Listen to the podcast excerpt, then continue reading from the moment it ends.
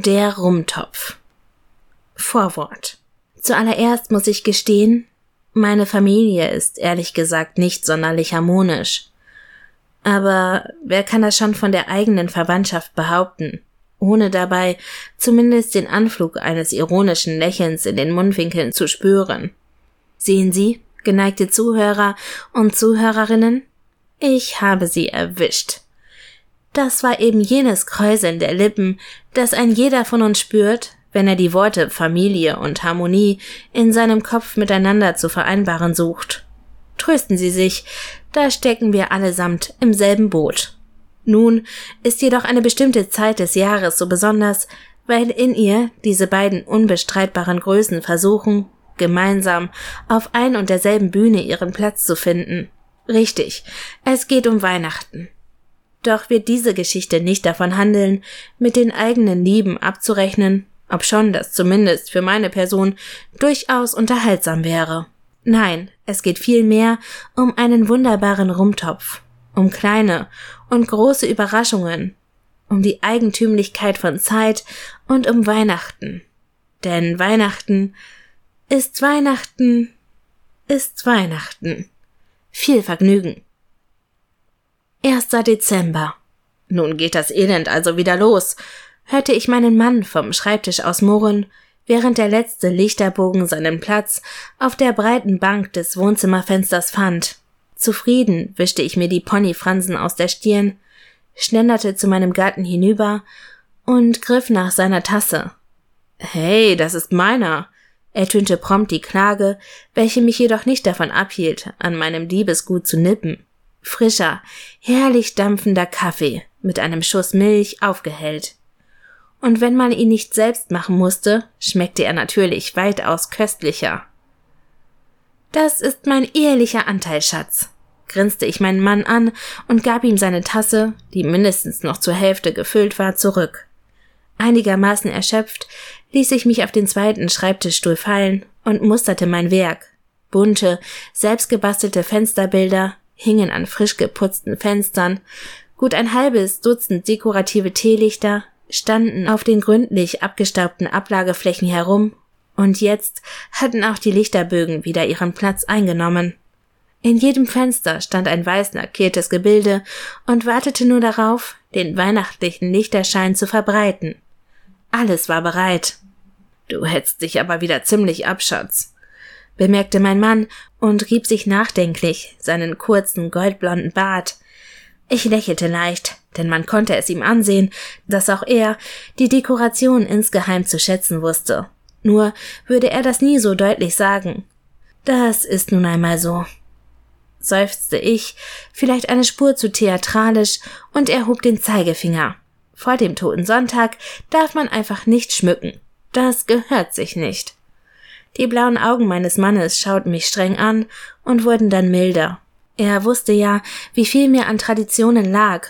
Langsam wandte mein Liebster sich wieder dem Monitor seines PCs und damit dem Computerspiel zu, welches gerade geöffnet war. Es handelte sich um eines dieser Ballerspiele. Aber selbst dort musste es zumindest einen Entwickler mit Sinn für die Jahreszeit geben denn die Szenerie zeigte eine dick eingeschneite Winterlandschaft, durch welche als Wichtel kostümierte Zombies sprangen. Selbst das nervige Geballer der überdimensionierten Fantasy-Waffen wurde von einer Weihnachtsmelodie untermalt, die heiter vor sich hindudelte. Wie festlich, säuselte ich spitz, als animierte Innereien an den Bildschirm klatschten. Passt du nur auf, dass es nicht wieder zu viel wird. Die letzten Jahre war alles so stressig, dass selbst du froh warst, als der Spuk hinter uns lag. Erinnerte mich der Zombiejäger neben mir und ich schnitt eine Grimasse. So viel Unkerei und das am 1. Dezember. Ich stand auf, um mir einen eigenen Kaffee zu machen und den gemütlichen Teil des Nachmittages anzugehen. Mein kleines Notizbüchlein lag schon bereit, und ich war guten Mutes, meine Zeit dieses Mal so effizient zu planen und die Aufgaben derart sinnvoll zu legen, dass auf jeden Fall genug Zeit für die reine Adventstimmung bleiben würde. Du wirst schon sehen, frohlockte ich im Gehen und drehte mich noch einmal im Türrahmen zum Flur um. Dieses Mal wird alles anders. 6. Dezember. Vorsichtig schob ich den allzeit fröhlich dreinschauenden Schokoladenweihnachtsmann in den linken Arbeitsschuh meines Mannes. Im rechten Pendant steckte bereits eine ungeöffnete Bierflasche. Das war vielleicht nicht sonderlich weihnachtlich, aber die Geste würde ihren Zweck erfüllen. Hätten wir schon Kinder, würde so etwas natürlich nicht reichen, aber so streifte ich beschwingt meinen Wintermantel über, schnappte mir die Arbeitstasche und meine Thermoskanne und stapfte in die kalte Dunkelheit hinaus. Dass man aber auch immer so früh zur Arbeit fahren musste. Die Scheiben meines Autos waren gefroren und einigermaßen genervt fischte ich den Eiskratzer aus der Seitentür meines kleinen, niedlichen Autos. Der Tag würde lang werden und die Dunkelheit ihren Einzug halten, bevor mein treues Fahrzeug wieder an seinem Platz stünde. Dieses Mal mit der Abdeckplane über der Frontscheibe. Wenigstens konnte ich dann direkt die Lichterbögen anmachen. Das war ein deutlicher Trost, ebenso wie der Winterpunsch, welcher bereits im Kühlschrank auf mich wartete. Keine üblen Aussichten. Mit schmerzhaft kribbelnden Fingern startete ich mein Fahrzeug und rollte einem neuen Arbeitstag entgegen. Am späten Nachmittag kam ich wieder in die Küche getrottet. Mein Mann erwartete mich schon und prostete mir mit seinem Nikolausgeschenk zu. Da schien jemand zufrieden zu sein. Vielen Dank, lieber Nikolaus, begrüßte er mich mit seinem verschmitzten Lächeln, das mir immer noch ein bisschen die Knie weich werden ließ. Ich sah mich um und tat so, als suche ich nach jemandem, der hinter mir stehen musste. Wo denn? Ich sehe nichts. Er verzog nur das Gesicht, winkte müde ab und erhob sich. Ermattet ließ ich mich auf der Küchenbank nieder, wurde aber direkt munterer, als ich das runde, bauchige Etwas bemerkte, was dort auf dem Tisch stand. Oh, du hast ihn aus dem Keller geholt? Wie ist er denn geworden? fragte ich neugierig und griff nach dem Deckel des tönernden Gefäßes. Eine große Hand legte sich schwer auf meine und schob sie resolut beiseite.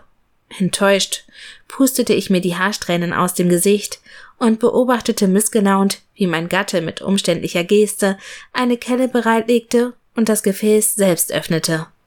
Der Duft von Früchten und Hochprozentigem erfüllte meine Nase und ich schnupperte beeindruckt.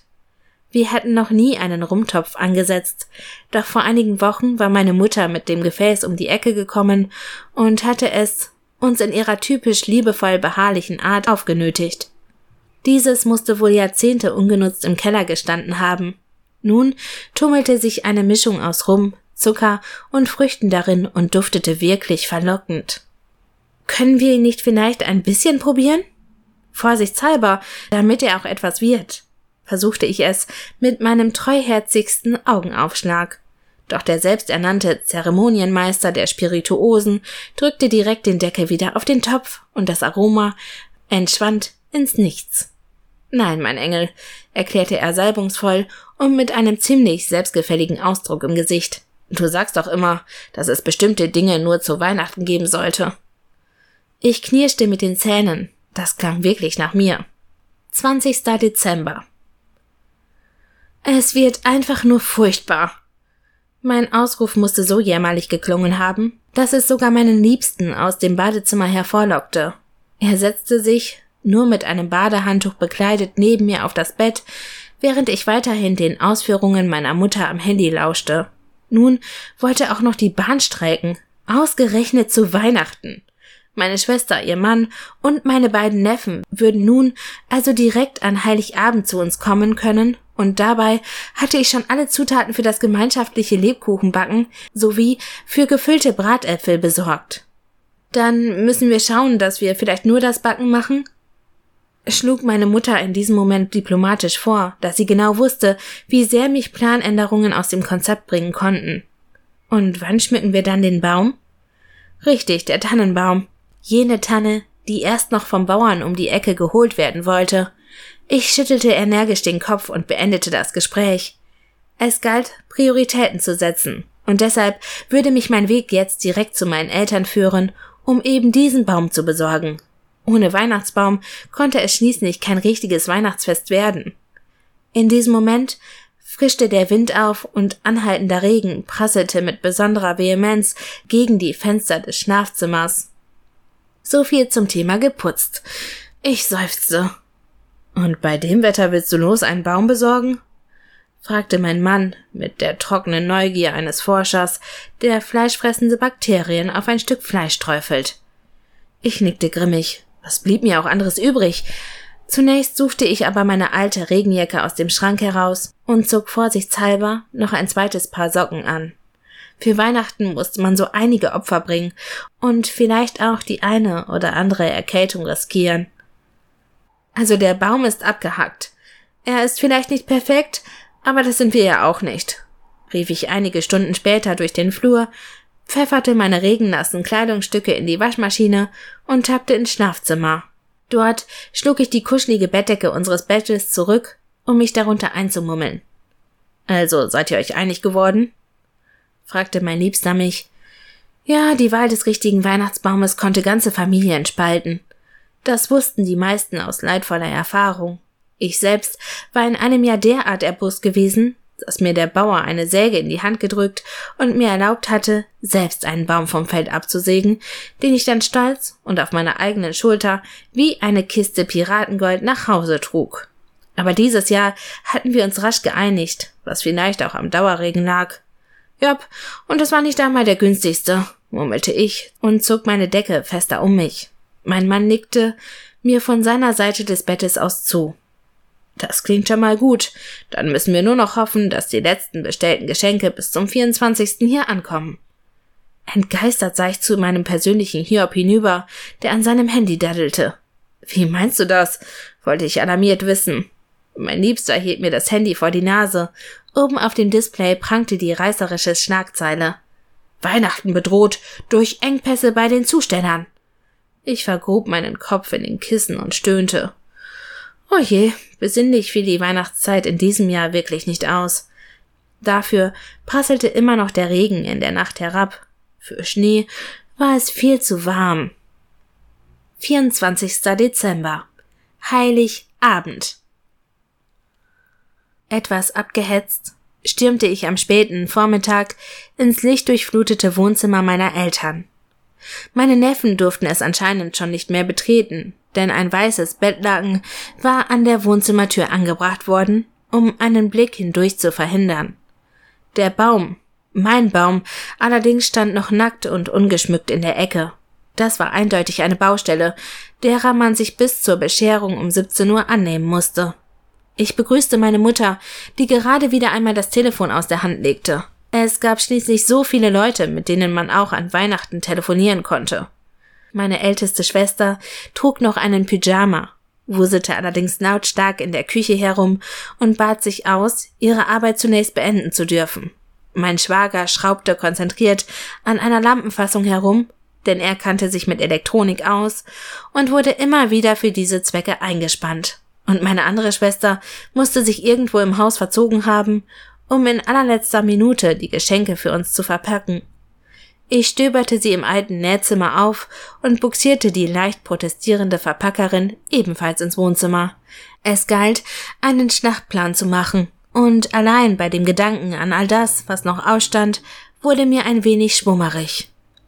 Wir versammelten uns am Esstisch und sprachen die Haupttagespunkte an. Natürlich war das Schmücken des Weihnachtsbaumes ein relevanter Faktor.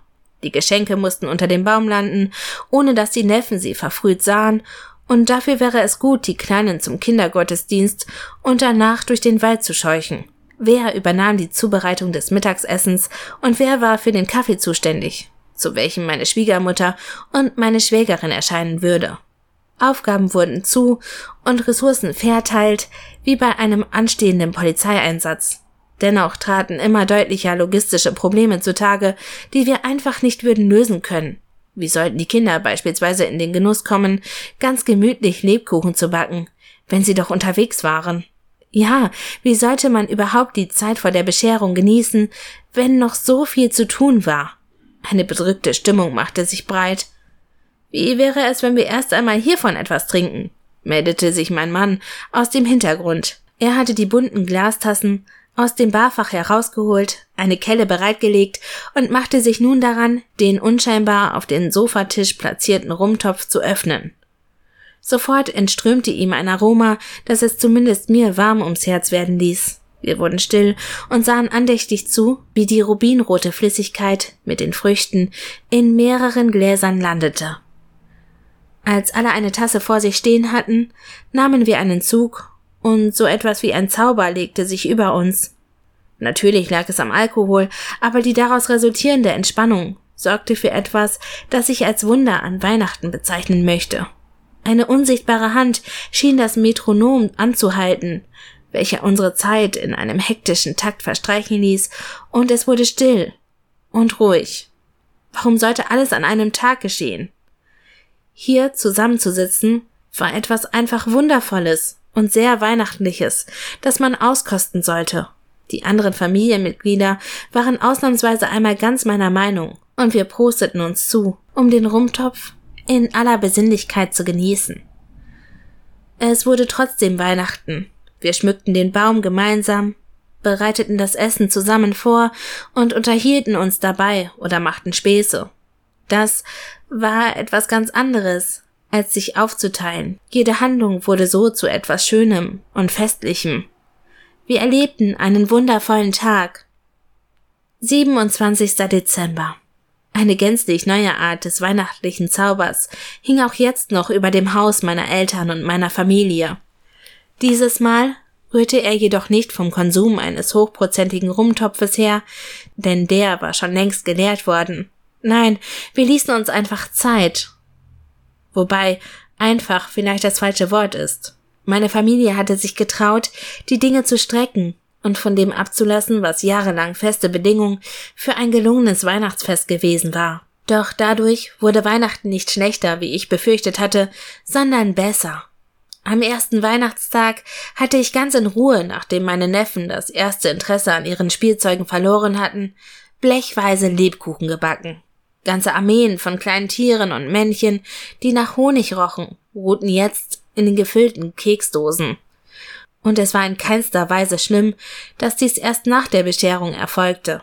Vielleicht würden die würzigen Gebäckstücke sogar ein wenig länger überleben, nun, da alle Bäuche recht gesättigt waren die Bratäpfel verschoben wir sogar auf den Neujahrstag und den Waldspaziergang könnte man gut irgendwann zwischendurch machen, wenn das Wetter es zuließ.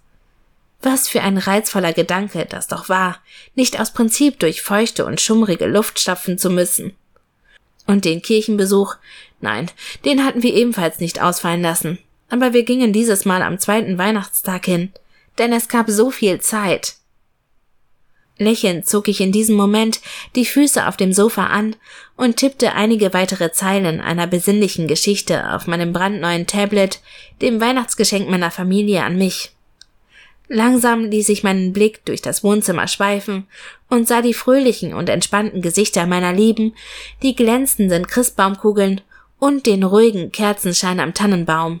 Alles wirkte immer noch genauso festlich wie an Heiligabend selbst. Nichts hatte an Glanz verloren. Zuletzt betrachtete ich den Rumtopf, der frisch abgewaschen auf dem Sofatisch stand und nur auf seinen nächsten Auftritt zu warten schien. Ich blinzelte mehrmals. War da nicht ein ganz schwaches Leuchten, das von diesem schlichten, erdfarbenen Gefäß ausging? Ich überlegte und sah genauer hin. Nein, da war nichts. Und doch, Wann immer ich den Blick senkte, schien eine Präsenz von diesem Gefäß auszugehen, die nicht so recht zu einem einfachen Krug passte. Inmitten meiner Überlegungen kam mein Mann aus der Küche geschlendert und ließ sich neben mich auf das Sofa fallen. Und wie fandest du dieses Weihnachten? Fragte er mich neugierig und nippte an seinem Heißgetränk. Ich legte mein Tablet etwas umständlich beiseite und streckte meine Hände bettelnd aus. Er seufzte leise, reichte mir dann aber doch seine Tasse und blickte mich wohlwollend an. Es war wundervoll, entgegnete ich strahlend und trank einen Schluck. Ich wusste gar nicht, wie lang so ein Heiligabend sein kann. Eigentlich ist das sogar ziemlich seltsam. Mein Gatte nickte bedächtig und langte nach seiner Kaffeetasse. Er sah mir über ihren Rand hinweg in die Augen. Manchmal ist Zeit auch eine Frage der richtigen Einstellung oder des richtigen Mittels. Männer können wirklich weise sein, wenn sie nicht in einer Welt voller Zombies steckten und wild um sich ballerten. Irgendwann im Mai. Es war ein recht warmer Tag, mitten im Mai, und ich saß mit meinen Eltern auf deren Terrasse. Ein frischer blauer Himmel spannte sich wolkenleer über uns, während wir den ersten Schmaus im Freien genossen. Langt doch noch ordentlich zu, bat meine Mutter und deutete einladend auf den frischen Erdbeerboden vor uns. Das ließ ich mir nicht zweimal sagen, und auch mein Liebster zog die Schüssel mit der Schlagsahne näher zu sich. Es war ein Wetterchen zum Eierlegen, wie man so sagt. Die gesamte Familie hatte sich wieder einmal eingefunden und genoss das fast schon sommerliche Wetter. Wir plauderten leicht eine Weile über dies und über das, als sich meine Neffen ganz aufgeregt vor meinem Liebsten und mir aufbauten. Wir haben etwas für euch, begann der ältere von beiden und hielt einen geflochtenen Weidenkorb in die Höhe. Erdbeeren, krähte der jüngere dazu. Nun zeigten die zwei Jungen auf den Inhalt des Körbchens, den sie anscheinend mit ihrer anderen Tante am Morgen bei dem nahen Erdbeerfeld im Nachbardorf gepflückt hatten. Erstaunt betrachtete ich den ansehnlichen Haufen roter, süßer Früchte. Huch, ich dachte, die seien alle auf dem Obstboden gelandet. Beide schüttelten den Kopf und auch meine Mutter machte ein äußerst zufriedenes Gesicht. Na, die sind doch für den neuen Rumtopf, erklärte sie entschieden. Ich musste lachen. Vor allem, da mein Mann ein leicht verdutztes Gesicht machte. So schnell entstanden also neue Traditionen. Die Kinder reichten mir den Korb und ich stellte ihn lieber neben den Tisch, damit nicht noch jemand etwas naschte. Weihnachtsvorbereitungen. Und das mitten im Mai, sagte ich und schüttelte leicht den Kopf. Wer hätte das gedacht?